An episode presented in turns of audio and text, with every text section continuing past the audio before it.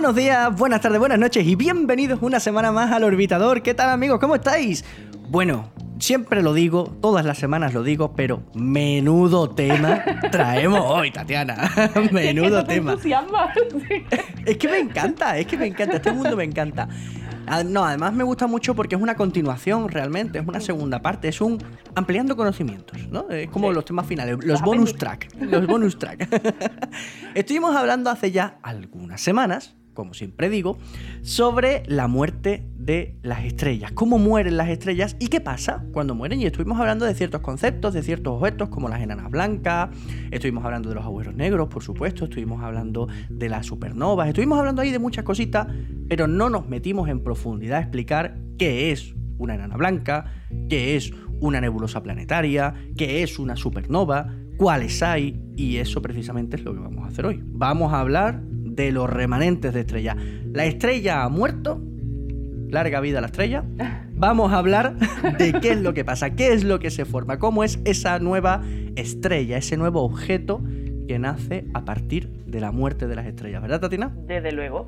Y como hicimos en ese capítulo, vamos a empezar de menos masa a más masa. Y así, si escucháis de los pequeñito dos juntitos, a pues estupendo. Estupendísimo. Vamos Vamos al lío.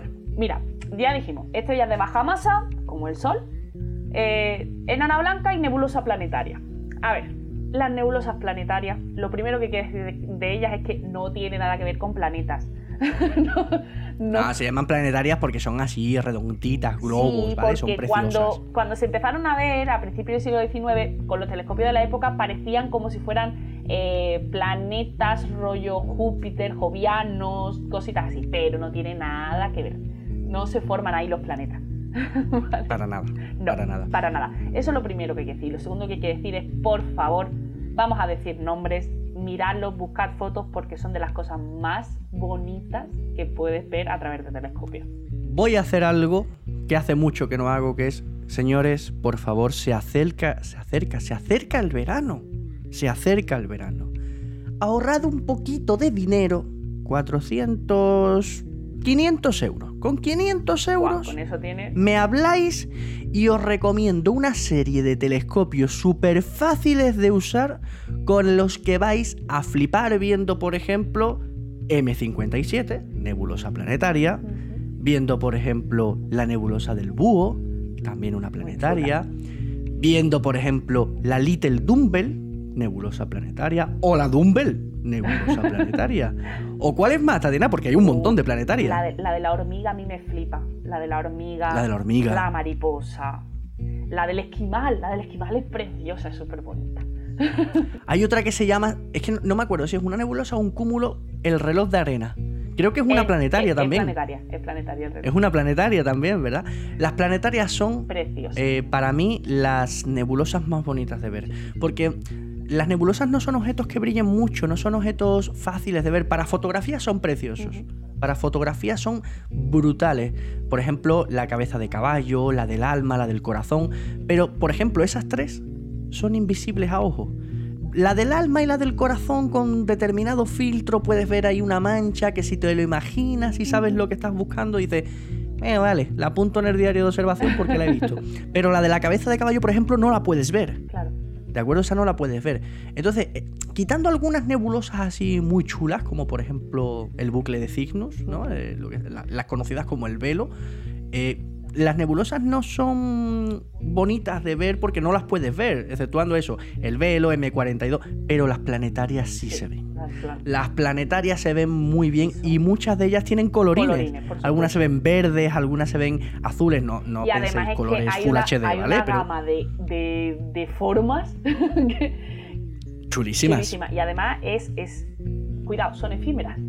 Porque como vamos a ver ahora, Desaparecen. desaparecen. Así que vamos al lío.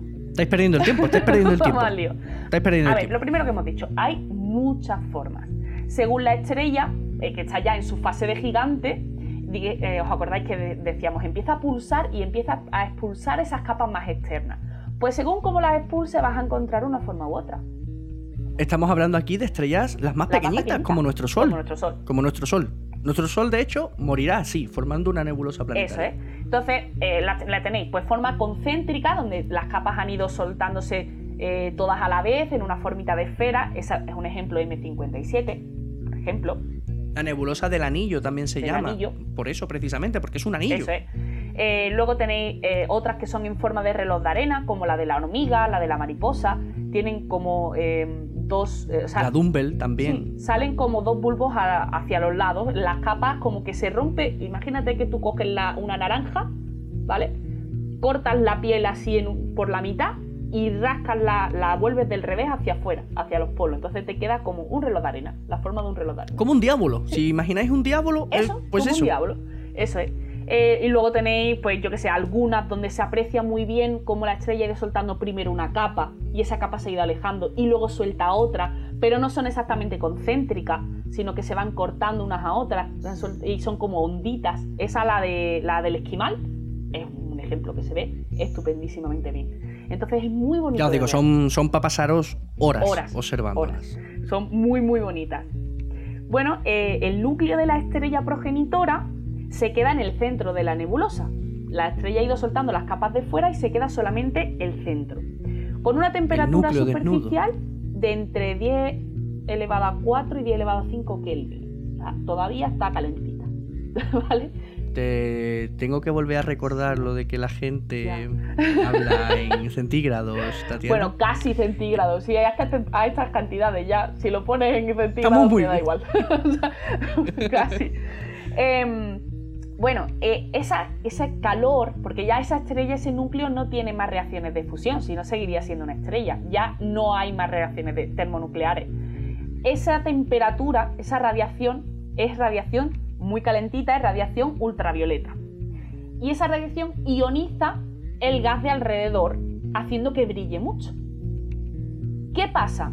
Pues que además cada elemento químico brilla en unas determinadas líneas o en unos determinados colores, en unas determinadas longitudes de onda.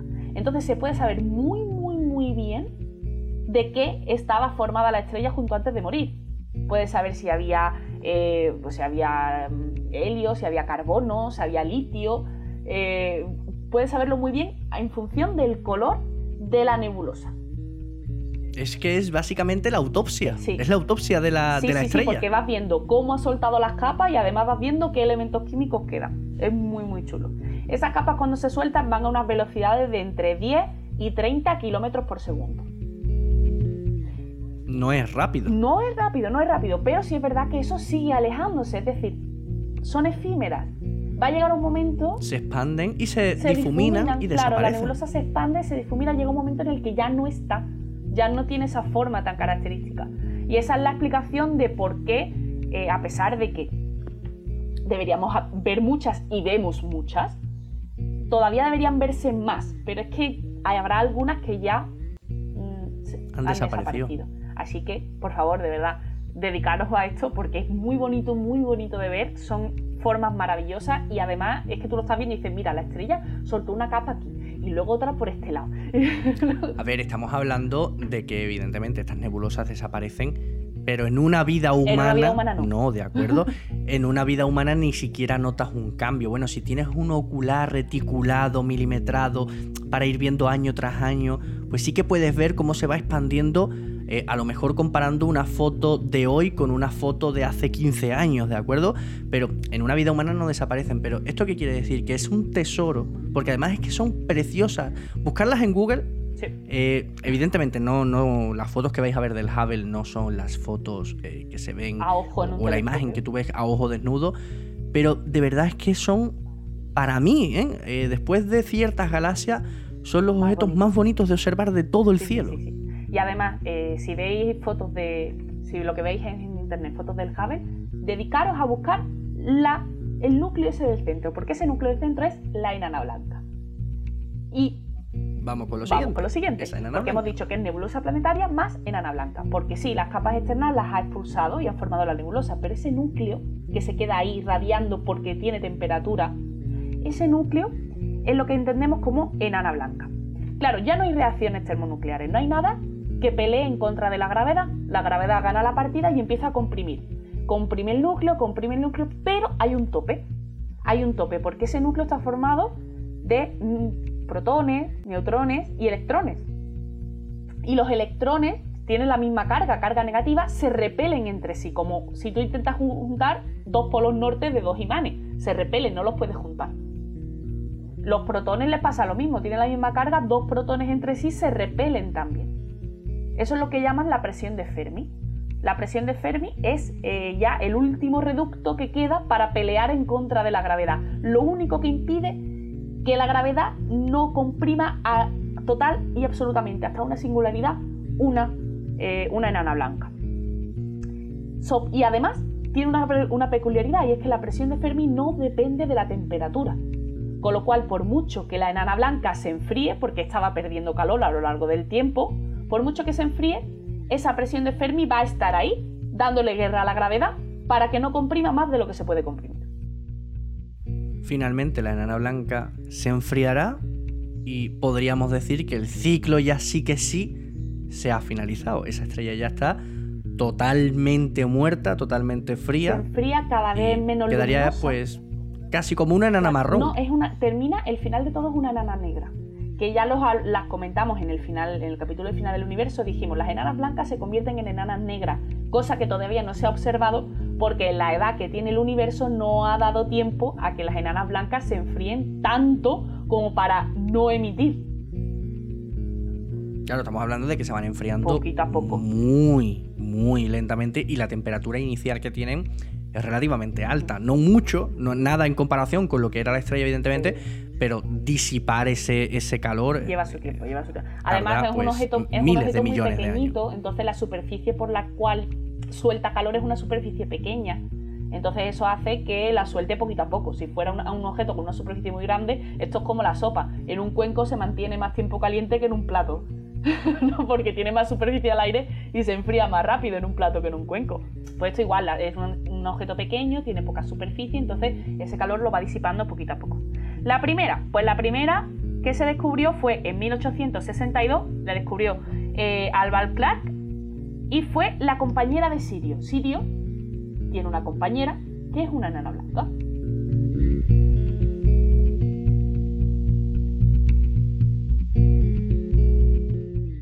pues yo, mira que mira, claro, lo que pasa que es que el brillo de Sirio eh, tapa totalmente lo que hay al lado. Eh, pero no hay nebulosidad, ¿no? Al lado. Por Sirio no hay nebulosidad. Estamos hablando de una de esas nebulosas que ya se ha. o, se ha disipado, o es que es eso, el, brillo de Sirio la tapa totalmente. Ten en cuenta una cosa, que es que cuando la nana blanca va en compañera, el viento de la compañera. De la grande lo sopla, claro. La, sopla la nebulosa. Claro. Eso es. Guau, pero esa, esa no la he visto yo. La próxima vez que salga con el telescopio, a ver si me da tiempo antes de que Sirio se ponga, que, ya voy tardecito, ya voy tardecito. No sé cómo de cerca está, o sea, no sé si es una de estas binarias que son ópticas o no. O sea, no sé si se, si se puede. Se, sabe, se sabía antes de observarse, se sabía que Sirio era un sistema de más de una estrella. Por el, movimiento.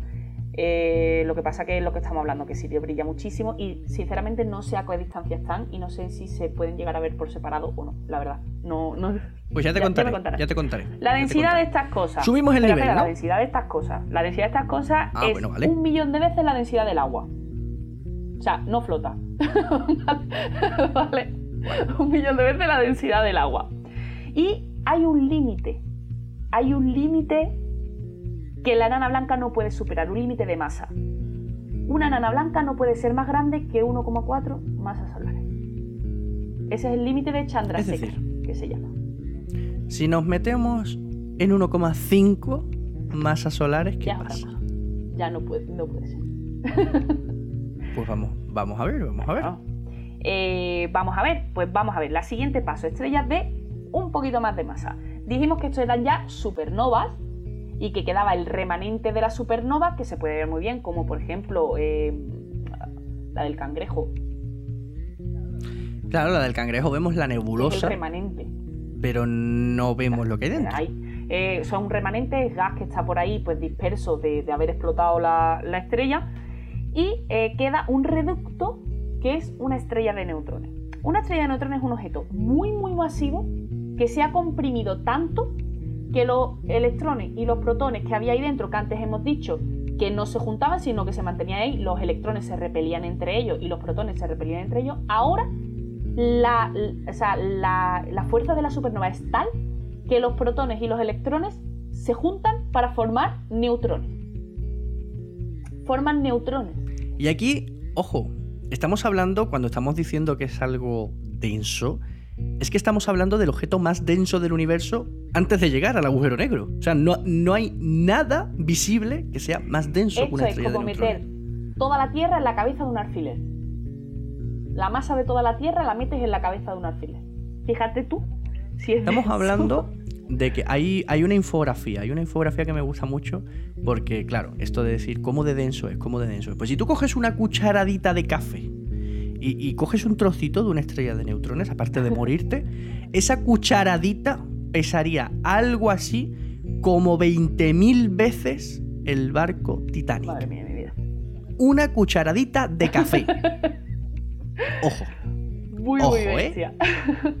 a ver, la densidad está en torno a 10 elevado a 17, un 10 y 17 ceros detrás, kilogramos por metro cúbico.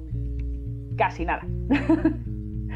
Casi nada. Entonces, lo que se forma son un montón de neutrones, los, los electrones y los protones se han combinado formando neutrones y esos neutrones quedan en un estado degenerado que ya dijimos, pues ese estado degenerado, ese estado raro, ¿no? Lo dijimos en, en el capítulo del nacimiento de estrella, en la que el gas no se comporta como se comportan los gases, si se calienta no se expande, si se enfría no se contrae, y a que aparece No es plasma, no es frío, No, no, es gas, cosa. no es sólido, es Degenerado. degenerado. Es un Es un degenerado. degenerado. Entonces, claro, los neutrones no tienen carga, son neutros. ¿Qué puede? Pues qué pasa que se acercan un poquito más entre ellos, porque no se repelen entre sí, como pasaba antes. Se pueden acercar un poquito más, se puede comprimir un poquito más, pero también hay un límite. Está la presión de Fermi de los neutrones que está ahí y que lucha para que la gravedad no comprima más todavía. Entonces, esa presión de Fermi sostiene a la estrella igual que antes. Lo que pasa que ahora es algo un poquito más denso porque para que aparezca la presión de Fermi tiene que juntarse todo un poquito más. La idea, esto fue es muy gracioso porque la- las estrellas de neutrones fueron una idea. Una idea que surgió en 1930 de parte de Zwicky y Bad. Zwicky lo nombramos en el primer capítulo con el tema de, ma- de materia oscura. Fue una idea. Pues mira, tiene que haber estrellas formadas por, solo por neutrones que sean muy pequeñitas y muy densas y, y tal. Pero bueno, nadie se lo tomó en serio realmente. Has dicho muy Muy pequeñitas. pequeñitas, estamos hablando. Porque es que estamos hablando de estrellas que cabrían en cualquier eh, ciudad. El diámetro usual de una estrella de neutrones son 10 kilómetros. Muy chiquitito. Podrías plantar tranquilamente una estrella de neutrones en el centro de Manhattan y te sobraría Te sobraría espacio. ¿eh? Te cargarían Manhattan, pero te sobraría espacio. Te cargarías, te, te ca- te cargarías el sistema solar, probablemente, pero eh, te sobraría No he espacio. hecho todavía ninguna peli de esto, ¿no? Apuntar. No. Bueno, Señores de Hollywood, Tatiana y yo tenemos una idea, oye. ¿Qué pasa? Pues que comprimir algo tanto tiene consecuencias. La primera de esas consecuencias es que eh, va a rotar muy rápido sobre sí mismo. A ver, todos tenemos en mente una patinadora sobre hielo, de estas que hacen cosas tan maravillosas que tú dices, ¿cómo no se cae? ¿No? Si os fijáis cuando esa patinadora gira sobre sí misma y tiene extendidos los brazos, alejando las manos de su cuerpo, gira pues a una cierta velocidad. Y si de repente encoge los brazos y pega las manos en el pecho, empieza a girar mucho más rápido. Pues exactamente eso es lo que le pasa a estas estrellas. Están girando a una cierta velocidad, pero al comprimirse, para mantener constante el momento angular, tienen que empezar a girar muy rápido. Son objetos muy pequeñitos que giran muy muy rápido. Y la siguiente cosa que pasa es que el campo magnético que tenía la, la estrella inicialmente, cuando tú la estrella la comprimes y la comprimes, ese campo magnético se magnifica. Es un campo magnético muy, muy potente. Y ahí tenemos dos ingredientes. Mucha velocidad y un campo magnético muy, muy potente. Y eso es caldo de cultivo para que aparezca un tipo de luz que se llama radiación síncrotón. Lo que pasa es que ese campo magnético está acelerando las partículas cargadas que quedan alrededor de la estrella. Fuera de la estrella queda, bueno, de la estrella, del remanente de estrella, fuera de esa estrella de neutrones quedan electrones que están por ahí pues, dando vueltas y son captados por el campo magnético y acelerados. Y un electrón que se acelera Y lanzados. un electrón que se acelera emite luz. Entonces, a la estrella de neutrones le salen como dos focos del polo norte y polo sur magnético un foco por cada lado como si fuera un faro. Emiten...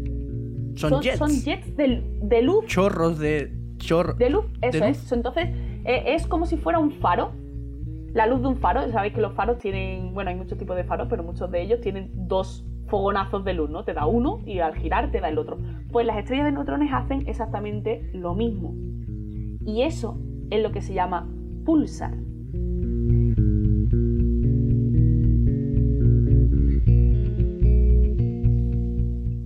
Y aquí, fijaos, eh, esto lo voy a explicar, Tatiana, permíteme la licencia porque me encanta esta parte. Em, todos los púlsares son estrellas de neutrones. Y todas, todas las estrellas de neutrones, absolutamente todas, tienen esos jets. Lo que pasa es que esos jets solamente eh, te van a llegar a ti, nos van a llegar a nosotros, si se alinean con la Tierra. Es decir, si el polo norte o el polo sur de la, de la estrella acaba mirando en algún momento hacia la Tierra, ¿no? ¿Por qué se llaman pulsar?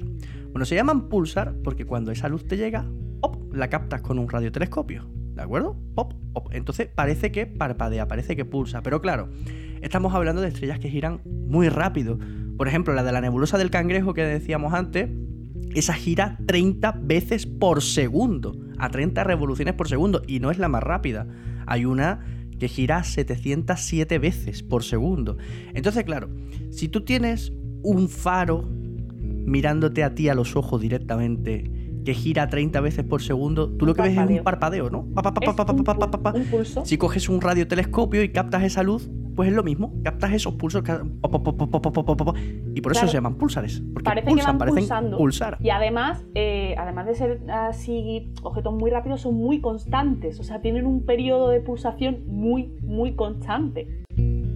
Entonces, eh, claro, lo gracioso es que eh, hemos dicho, las estrellas neutrones fueron una idea y nadie se la creyó, hasta que empezaron a detectarse los púlsares, que fue en 1967 Jocelyn Bell detectó unos pulsos con una frecuencia de 1,33 segundos, muy regulares.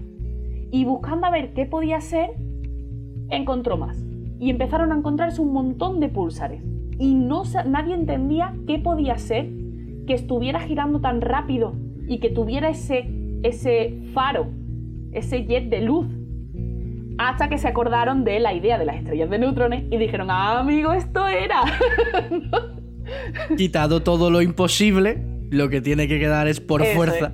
eso es. Así que fíjate, como otra vez más nos encontramos en este podcast con algo que es simplemente una idea que puede darse y luego coges y lo observas. ¿Qué pasa ahí? Pues Pero claro, nos hemos ya eh, marcado en el límite, en lo más denso. Ya lo siguiente sería el famoso agujero negro, que de eso no vamos a hablar porque hay un capítulo en el orbitador que habla enterito, enterito de agujeros negros. Así que escucharos ese capítulo y con este ya cerramos el ciclo de lo que es vida, nacimiento, vida y muerte de estrellas. ¿Qué tal? ¿Cómo se te ha quedado el cuerpo? ¿Qué? ¿Qué? ¿Os ha gustado o qué? Chulísimo. ¿Veis? Yo siempre digo al principio de cada capítulo que este capítulo es la leche, pero es que es verdad, o sea, eh, soy, soy muy mal crítico, es decir, soy mi peor crítico, evidentemente, o mi mejor, depende de cómo se mire, pero es que mm, no hemos hecho ni un solo capítulo, Tatiana, en el que yo me haya aburrido. O sea, mm, son, son flipantes, son flipantes.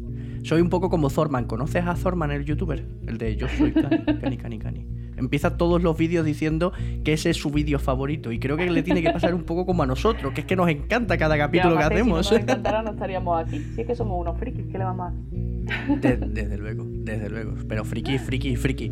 Pues chicos, chicas, vamos a ir con las noticias de esta semana, pero antes, dejarme recordaros, ya lo dije la semana pasada, pero es que la semanita que viene, el sábado 24 a las 6 de la tarde, Vamos a estar en directo con Javier Santaolalla y el astronauta de la NASA Miguel López Alegría. Acordaros, por motivos que me marca la NASA y que no puedo hacerlo, es así o así, o no hay directo, no lo voy a poder grabar, no se va a poder grabar. Entonces, se va a emitir a las 6 de la tarde a través de Instagram, vamos a estar en directo, vais a poder hacer preguntitas en directo. Y cuando termine, se acabó. Quien no haya llegado, lo siento mucho, pero no, lo ha visto. Así que poneros una alarma, apuntarlo en el calendario, poneros un post en la pantalla del móvil todo el día. Sábado 24, 6 de la tarde, hora española, directo en el Instagram del Diario del Astrónomo, arroba Diario Astrónomo. Que os lo vais a perder. que luego lloraréis. Que os lo vais a perder. Que alguien se lo pierde. Ya lo he dicho, ya lo he dicho. La semana que viene lo volveré a decir, por si acaso. Porque seguro que alguien no se entera. No se entera. Vamos, Tatiana, con las noticias de esta semana. Pues vamos a ver qué ha pasado en el universo esta semanita.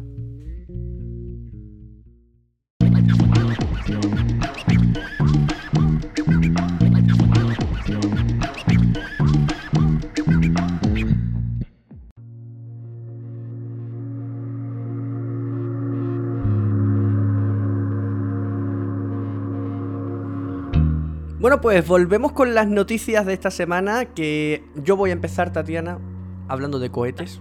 Hace mucho que no hablo de cohetes. Es más, todas las noticias que traigo hoy van a ser de cohetes. Voy a hablar de cohetes.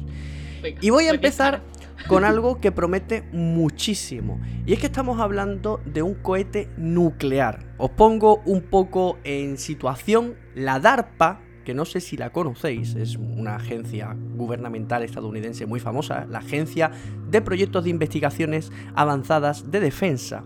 O sea, estamos hablando del Ministerio de Defensa.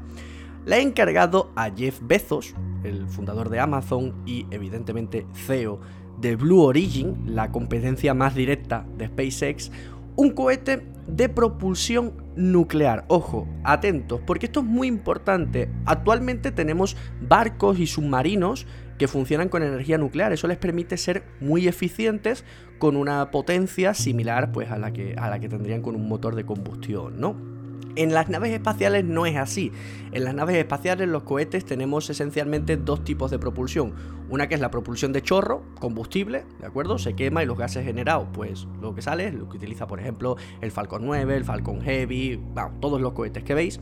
Y después tenemos otra muy eh, lenta, eh, tiene una aceleración muy, muy, muy, muy bajita, que básicamente son motores iónicos, motores que, funcionan con, un chorro de plasma, ¿de acuerdo? Ionizando xenón con electricidad y, y, tienen mucha, digamos, mucha autonomía, son capaces de recorrer muchísima distancia, pero con una aceleración muy bajita. O sea, ahora mismo tenemos que elegir entre potencia y velocidad, pero poquitos kilómetros o poquita distancia, o lento y mucha distancia. Pues lo que quiere conseguir la DARPA con este nuevo cohete es equilibrar, tener un motor muy eficiente que gaste muy poquito durante muchísimos kilómetros, pudiendo hacer largas distancias, pero con la eficiencia del motor de plasma, es decir, que consuma muy poquito, muy poquito, muy poquito, ¿no? Y con mucha potencia. Así que esto eh, se ha firmado, se ha dado ahí una subvención que se desconoce la cuantía. Estamos ahí metidos, pues está, como he dicho, Blue Origin. Está también metida eh, otra empresa como es, por ejemplo, ah, la tengo por aquí, um, también muy famosa. Uh, Lockheed Martin, que ha trabajado pues en varios motores de cohetes muy famosos, y General Atomics.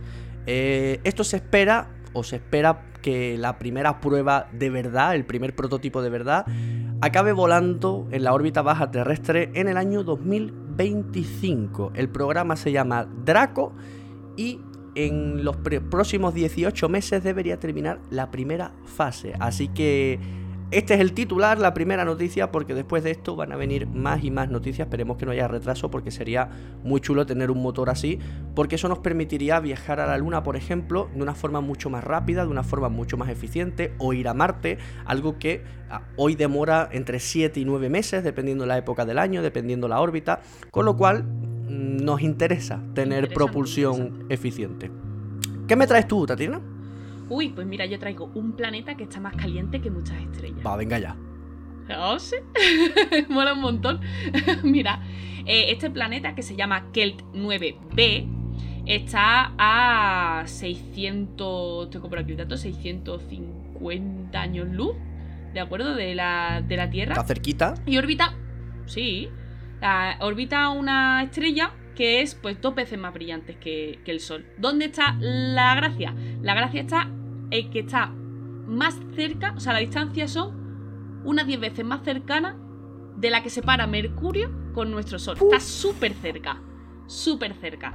Además, eh, es un gigante gaseoso, 1,8 veces más grande que Júpiter y tiene 2,9 veces la masa de Júpiter. O sea, es un gigante gaseoso bueno. Como está tan cerquita, pues tiene ese acoplamiento de marea, es decir, presenta siempre la misma cara hacia la estrella y además el viento de su estrella hace que su atmósfera salga un poquito hacia afuera como si fuera la cola de un cometa. Algo similar a lo que le pasa a Mercurio. Claro, está soplándole la, atmósfera. Eh, bueno, supera los 4.700 grados centígrados en la cara diurna. Tía, casi, casi, casi como Sevilla en agosto. casi, casi, casi como Sevilla en agosto. Tú lo has dicho. O sea, está muy, muy caliente en la, cara diurna. Y es, es que es más, más caliente que el 80% de, todas las estrellas del universo. Es, que es una pasada, colega. Es una pasada. Eh, el hallazgo ha sido publicado en The Astrophysical Journal Letters y y bueno, tiene muchísima. Todo el, artículo tiene cosas muy interesantes, como por ejemplo las dinámicas de esa atmósfera que hace que, bueno, que las. Em, la parte que se calienta en la cara diurna eh, se mueve hacia atrás, hacia la cara más fría, donde vuelve a condensarse un poco, vuelve eh, la, la, densidad vuelve a crecer. Entonces están estudiando ahí es una atmósfera que todavía tiene muchos misterios esa dinámica atmosférica. Y otra cosa muy muy interesante es que tiene em, una inclinación, su órbita tiene una inclinación de unos 80 grados. O sea, una órbita muy, muy inclinada, que sugiere pues que ha tenido un pasado muy violento, con muchas colisiones y cosas así. ¿Esto qué te hace pensar? Pues bueno, em, está la teoría de que los, los gigantes gaseosos, eh, tipo Júpiter, se crean muy lejos de las estrellas y luego se van acercando hacia sus estrellas. De hecho, por colisiones, ¿no? Evidentemente. Claro, Júpiter lo ha hecho y por el camino, pues, ¿qué le pasa? Porque se va chocando con todo lo que encuentra. Claro. Tiene un montón de colisiones. Júpiter efectivamente se creó más lejos del Sol y luego derivó hacia, hacia nuestra estrella, se acercó un poquito más y esta estrella, pues, probablemente eh, haya hecho lo mismo. Eh, se han estudiado, se ha podido estudiar muy bien los componentes que tiene eh, porque se ha usado el método de los eclipses, o sea, se ha cogido el Hubble, se ha apuntado allí y se ha esperado a que el planeta pase por delante de la estrella para poder tomar un montón de datos astrométricos y demás. Y tiene mucha, la verdad es que tiene mucha amiga, el artículo tiene muchísima amiga, pero sobre todo, bueno, eh, que no tiene mucho futuro el planetita este, porque claro, eh, como esa atmósfera está siendo arrastrada no solamente por el viento de la estrella, sino también por su fuerza de gravedad, por su fuerza de gravedad, el planeta es que prácticamente está siendo absorbido por la estrella. Está condenado. está condenado. Claro, tienes una parte de la atmósfera que es soplada hacia afuera y le hace esa cola como de cometa, pero luego tienes la parte de la fuerza de la gravedad que lo que está haciendo es atraer el gas de ese gigante gaseoso y quedárselo para ella. Entonces está siendo absorbido. Entonces, ya digo, muchísimas cosas. Lo primero, la temperatura tan impresionante. Lo siguiente, que eh, parece apoyar esa teoría de los planetas que se quedan lejos, los gigantes gaseosos que se quedan lejos y luego se acerca a las estrellas, a sus estrellas. Y eh, también el estudio de esas dinámicas atmosféricas que todavía no se terminan de comprender bien en este tipo de planetas tan cercanos ¿no? a, su, a sus propias estrellas y por supuesto pues ese futuro desolador de ser absorbido. La verdad es que, el, el, estudio de exoplanetas es algo increíble, es decir, la, creemos que lo sabemos todo y de repente vemos un exoplaneta que rompe totalmente los esquemas de lo que teníamos preestablecido. Decíamos, pero vamos a ver, que esto no podía existir así, que esto asá no podía estar, y, llega al universo y dice, ¿cómo que no? ¿Cómo que no? Sujétame el cubata. que al final eh, el universo es muy rico y, cuanto más somos capaces de ver, porque claro, ahí está nuestro amigo el, telescopio, el James Webb, que va a ser lanzado también en, breve. Bueno, también te digo, cuando lo lancen eh, va a estar obsoleto. O sea, lleva, tantos años de retraso que, cuando lo lancen ya va hasta para jubilarlo. Lleva un retraso brutal. Pero sí es verdad que, ya está a puntito de caramelo y que cuanto mejores cachivaches tenemos para mirar fuera, pues más cositas se descubren y al final eso siempre enriquece. Claro Así que mira. Pues vamos a cerrar con una noticia que más que una noticia va a ser prácticamente un titular, Tatiana. Y es que eh, próximamente la NASA va a enviar un rover a la Luna, el rover Viper, que va a tratar de buscar agua en el subsuelo lunar. Eh, había ahí un poco de debate sobre qué cohete iba a usar, porque Viper, eh, el rover, va a bordo del módulo de aterrizaje Griffin, propiedad de la, empresa, de la empresa Astrobotic. Y había ahí un poco de mm, un varimundillo que no se sabía que se iba a usar, si se iba a usar el SLS, si iban a usar un Falcon 9, no se sabía muy bien. Finalmente se ha hecho público de que el rover viajará a bordo de un Falcon Heavy de SpaceX, o sea que próximamente deberíamos ver eh, otro lanzamiento del Heavy. Bueno, próximamente, próximamente. Este lanzamiento está previsto para el año 2023. Eh, aún nos queda un poquito, aún nos queda un poquito, pero bueno. pero hablando de misiones, es próximamente. Sí, hablando de misiones. Ya acabamos de decir que James Webb lleva no sé cuántos años de, retraso, o sea que imagínate. También te digo que, es mandar un rover a la Luna, ¿sabes? Que no es mandarlo a Marte, por ejemplo. Que, mm. la Luna casi que la, la, tenemos ya aquí, la, tenemos ya, ¿no? Como, es vecina, ya está al lado. Estamos Estamos a 50 años de que ir a la luna sea como pasar un fin de semana en la playa. Sí. Estaría guay. A mí me encantaría. A mí me encantaría. ya ves. Bueno, de hecho, yo creo que esa es una de las cositas que le, que le quiero preguntar la semanita que viene a, a Miguel López Alegría. Tema de turismo espacial, tema de. Porque además, precisamente a principios del año que viene, él va a hacer una misión turística en la ISS, ¿no? Y le quiero preguntar acerca de esto son muchas preguntas, Tatiana, las que le quiero hacer media hora. Pues, eh, no sé, habla rápido. Va a ser eso, espero que él también hable rápido porque si no... Y bueno, y aparte las preguntas que le quiere hacer Santa Olaya y nuestros seguidores a través de... ¡Uf! ¡Qué caos, qué caos, qué caos! Pero qué ganas tengo. ya ves. Pues, Tatiana, hasta la semanita que viene, ¿no? Hasta la semanita que viene. Magnífico, pues muchas gracias por estar aquí otra semana más ya vamos encarando, ya vamos encarando, aún nos quedan programas, pero ya se ve el final de esta primera temporada, ¿no? E, en el horizonte ya se va acercando. Y, la verdad es que a mí me está gustando mucho. Me está gustando mucho. No voy a decir que ha sido una temporada perfecta, porque ha sido nuestra primera temporada. Eh, aún estamos aprendiendo mucho, temas. Eh, evidentemente, tenemos que darnos todavía más a conocer. Pero la experiencia está siendo muy buena y vamos, tengo muchísimas ganas de encarar ya una segunda temporada. La segunda. O sea, yo, por mí empezaba ya, o sea, ya empezaba a grabar la segunda. Pues chicos, hasta la semana que viene que vendremos con un capítulo muy interesante. Nos vamos a traer a un invitado. Con eso, con eso lo digo todo. Desde control de misión, corto y cierro. Hasta luego.